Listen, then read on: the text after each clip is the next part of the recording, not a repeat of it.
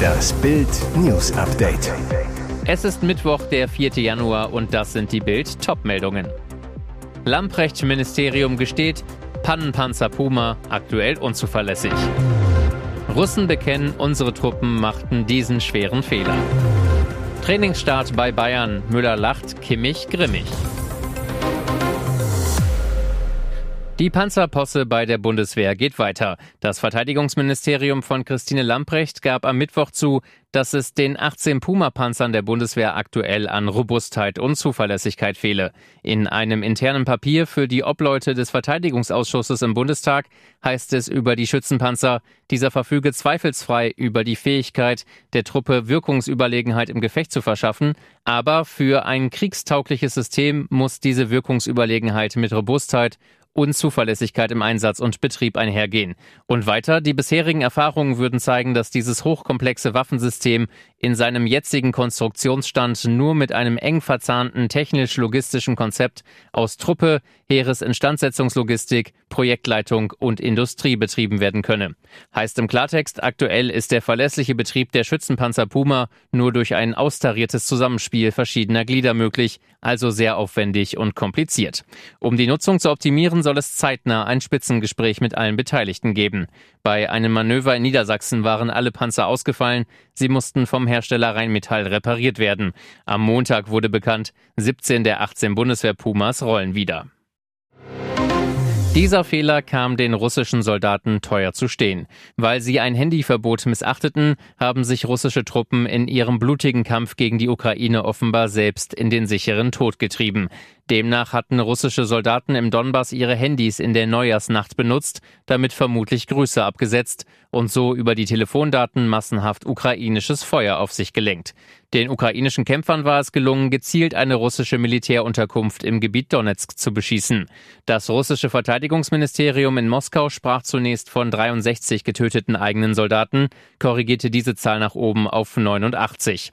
Laut eines Leutnants sei der Hauptgrund für die Tragödie gewesen, dass die Soldaten in der Neujahrsnacht trotz des Verbots massenhaft ihre Mobiltelefone genutzt haben. Damit hätten sie die ukrainische Seite selbst auf ihren Standort aufmerksam gemacht. Dieser Faktor hat es dem Gegner ermöglicht, die Richtung zu bestimmen und die Koordinaten der Lage der Soldaten zu orten, um den Raketenschlag zu vollziehen. Die Ukraine hatte zuvor sogar von 400 Toten und 300 Verletzten gesprochen. Jem M fährt gerne schnelle Autos, prahlt damit auf Instagram. Doch als Mitarbeiter eines Geldtransportunternehmens konnte er sich solche Autos kaum leisten, wohnt noch mit vier Geschwistern bei den Eltern im Stuttgarter Osten. Als seine Kollegin Menesa S. eine Million Euro aus der Firma klaute, muss er gedacht haben, was die kann, kann ich auch. Jetzt klaute er 135.000 Euro. Was ist das für eine Sicherheitsfirma, in der so etwas möglich ist? Jem M. arbeitete zur gleichen Zeit am Prosegur-Standort wie Menesa S. Sie ist mit ihrer Millionenbeute seit Mitte Oktober verschwunden. Vor Heiligabend hatte Jem M. Nachtdienst. Da soll er in einem unbeobachteten Moment im Tresor eine sogenannte Safe Bag aufgeschnitten und das viele Geld entnommen haben. Hauptkommissarin Ilona Bonn. Vier Tage später durchsuchten wir seine Wohnung, doch weder er noch das Geld waren auffindbar. Vergangenen Freitag stellte er sich dann auf einer Polizeiwache. Die Beute bleibt verschwunden. Ein Haftrichter hat dennoch entschieden, dass Jem M auf freiem Fuß bleibt. Er muss nur Meldeauflagen einhalten. Aber wie will die Justiz verhindern, dass er das viele Geld nicht aus einem Versteck holt und flüchtet? Dieses Schnurren ist Millionen wert. Die Katzen-Fanplattform All About Cats hat die Pet Rich List, die Liste der wohlhabendsten und einflussreichsten Haustiere der Welt veröffentlicht. Und eine Promi-Katze hat sich Platz drei ergattert. Die Besitzerin der Multimillionen-Samtpfote Taylor Swift. Gleich drei der niedlichen Tiere hat die Sängerin bei sich zu Hause, Carter Benjamin Button, Meredith Grey und Prachtmieze Olivia Benson. Letztere hat es nun auf Platz drei der Pet Rich List geschafft. Nach den Berechnungen der Plattform hat Olivia einen Marktwert von 97 Millionen Dollar erwirtschaftet. Und das, obwohl sie nicht mal einen eigenen Instagram-Account hat. Viele Likes kassieren Olivia und ihre Katzengeschwister trotzdem. Katzenmama Taylor hat immerhin 239 Millionen Instagram-Follower. Doch woher hat Olivia ihre Millionen denn nun? Die Antwort laut All About Cats, Olivia hat auch außerhalb Instagrams weltweit Erfolg. Denn sie spielt in Taylor Swift Musikvideos und Werbeclips mit, Mehr noch, Taylor hat eine Merchandise-Kollektion entworfen, die sie unter dem Namen Olivia Benson verkauft. Nach einem Monat WM-Frustpause legen die Bayern wieder auf dem Rasen los. Die Laune bei den deutschen WM-Versagern gemischt.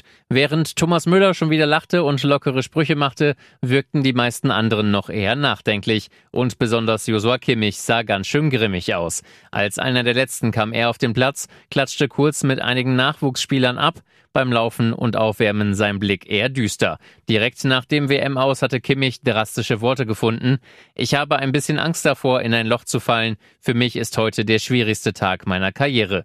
Am ersten Trainingstag wirkte Kimmich etwas so, als sei er immer noch nicht ganz raus aus dem Loch. Seine Laune besserte sich aber beim Trainingsspiel. Später hängte Kimmich sich wie gewohnt voll rein, gab auch lautstark Anweisungen, ackerte und kämpfte und konnte auch wieder lachen. Noch nicht wieder dabei im Bayern-Training die WM-Stars, die deutlich weiterkamen als Deutschland. Die Franzosen Kingsley Coman, Benjamin Pavard und Dario Opamecano sowie Nusayr Masraoui und Josip Stanisic. Sie werden wohl erst im Trainingslager in Katar voll einsteigen. Und jetzt weitere wichtige Meldungen des Tages vom Bild Newsdesk. Nach Silvester Schande. Berlin plant Gipfel gegen Jugendgewalt. Berlins regierende Bürgermeisterin Franziska Giffey hat sich nach der Silvesterschande in der Hauptstadt für eine schnelle Bestrafung der Täter ausgesprochen und will zu einem Gipfel gegen Jugendgewalt einladen. Im RBB Inforadio verurteilt sie die Angriffe auf Polizei und Rettungskräfte. Als Antwort auf die massive Respektlosigkeit und die Gewalt brauche es einen Mix aus ausgestreckter Hand und Stoppsignal, sagte Giffey. Taten müssten konsequent und schnell bestraft werden. Giffey betonte, dass Anstrengungen in mehreren Bereichen nötig seien. Das muss in Schule, in Jugendsozialarbeit, der polizeilichen Präventionsarbeit, aber auch in der Jugendgerichtshilfe eine konzertierte Aktion geben, so die regierende Bürgermeisterin. Kritik aus der Union weist Giffey zurück. Polizei und Feuerwehr seien in voller Mannstärke im Einsatz gewesen. Berlin habe eine Verdreifachung der Einsatzkräfte bei der Feuerwehr auf der Straße gehabt. Die Gewaltausbrüche seien zudem kein Berlin-Phänomen. Ähnliches sei auch in anderen Städten passiert. In der Diskussion um ein Böllerverbot mahnte Giffey Realismus an. Ich glaube nicht, dass für sämtliche Böller ein Verbot auf Bundesebene durchsetzbar sein wird, sagte Giffey. Ihr hört das Bild News Update mit weiteren Meldungen des Tages. In Bullet Train glänzt er neben Brad Pitt. Er soll der neue Bond werden. Wer es schafft, einem Filmstar wie Brad Pitt die Show zu stehlen, der hat anscheinend auch das Zeug dazu, die wohl begehrteste Filmrolle überhaupt zu ergattern. Zumindest scheint das momentan der Fall bei Schauspieler Aaron Taylor Johnson zu sein, der als heißester neuer Kandidat auf die 007-Rolle gehandelt wird.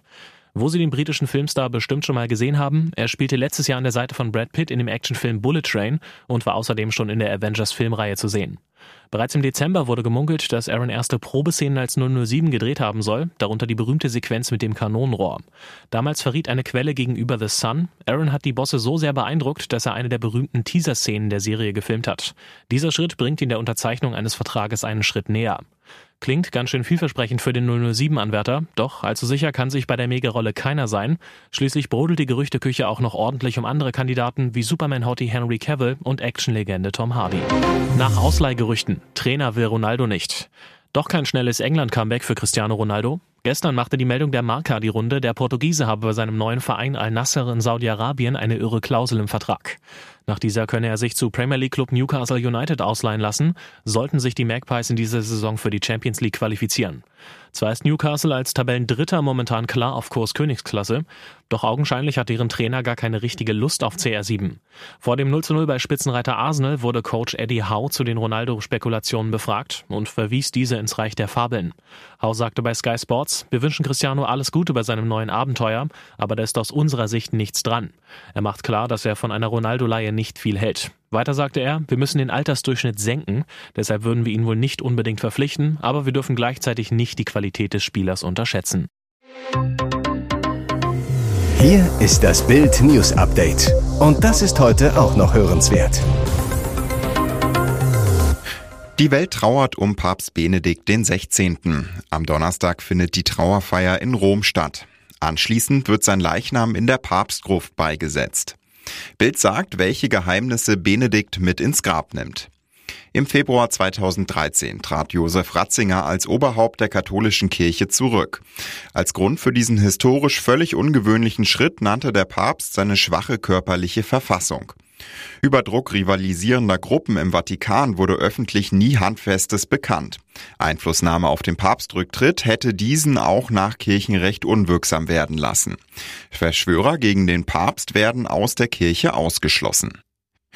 2012 beauftragte Papst Benedikt eine Kommission bestehend aus drei Kardinälen zur Aufklärung des Skandals um heimlich kopierte Papstakten.